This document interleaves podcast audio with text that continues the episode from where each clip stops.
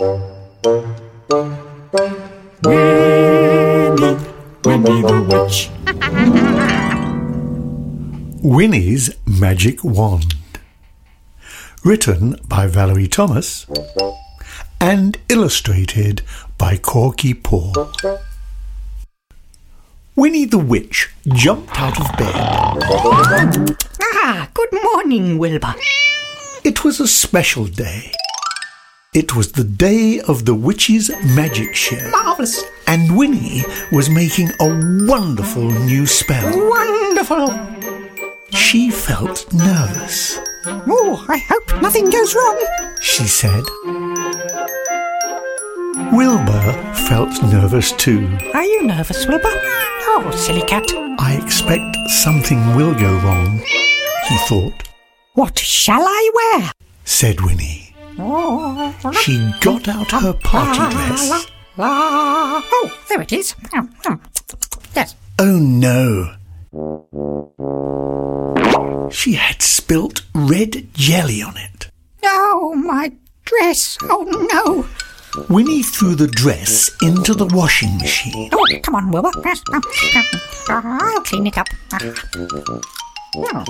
Then she threw in her towels, her pajamas, and her stripy tights. Oh, oh, very dirty. Oh, um, She turned on the washing machine. oh, there it goes. Yes. Ah, perfect. Marvellous. Oh, Swish, swish, clunk it went. When the washing machine had finished going swish, swish, clunk, Winnie took out the clothes and hung them on the line.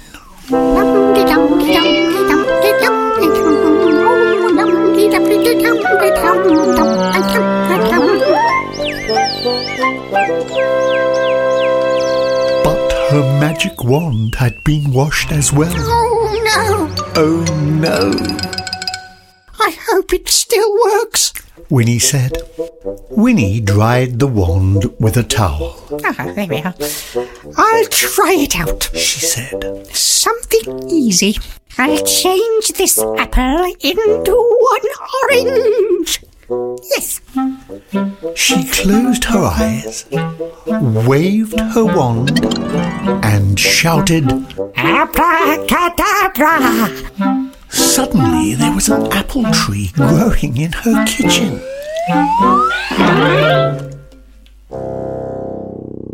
Bother. Said Winnie. That one's not working properly. Winnie dried the wand with her hair. Ah, that's better. She said. I'll try again. I'll turn this apple tree back into an apple again. Yes. She picked up the wand and shouted. Abracadabra. This time, the apple tree turned into an enormous apple pie. Oh no! Oh no! Winnie moaned. Now she really was Oh, I'm worried. very worried. It was nearly time for the magic It's show. nearly time. The wonderful new spell would be a disaster. What can we do, Wilbur? Wilbur was worried too. Then Wilbur had an idea. He ran out of the house, down the road, and into the town. Perhaps he could find a new wand for Winnie. He looked in all the shops, but no magic wands.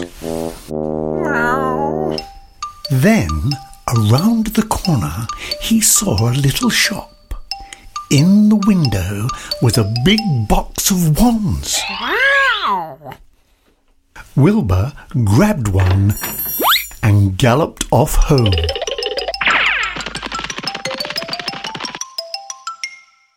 It was getting late. Oh.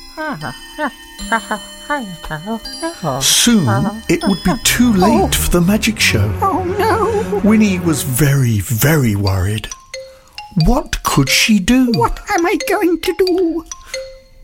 Then Wilbur ran through the cat flap with the new wand, Oh, Wilbur, cried Winnie. you are a clever cat. She didn't oh, even oh, have oh, time to put on her party dress. She jumped on her broomstick. Oh, very comfy. Wilma jumped onto her shoulder. Mm-hmm. And off they went. Hold tight, Wilma. Oh, oh,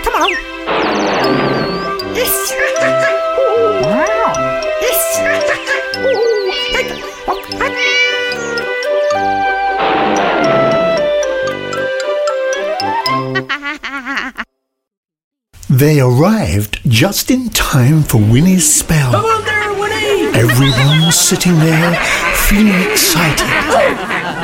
Winnie always did something special. Good evening, ladies and gentlemen. Put your hands together for tonight's special guest, Winnie the Witch. Oh, no, Come oh, on, Winnie. oh, thank you. Oh, thank you so much. Oh, uh, um, first, announced Winnie. I will turn my beautiful black cat into a green cat. She waved her wand and shouted, Abracadabra!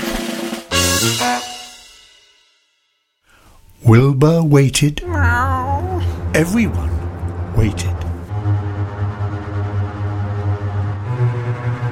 Winnie tried again.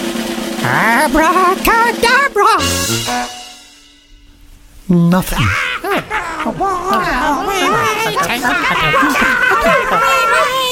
came here for something special. At last, a bunch of paper flowers popped out of the end of the trick wand. One of the witches started to laugh. Soon everyone was laughing. They laughed, they screamed, they shrieked, and fell off their chairs. What a clever joke, Winnie. They cried. Where did you get that wand? Winnie smiled, but she didn't say anything. And neither did Wilbur.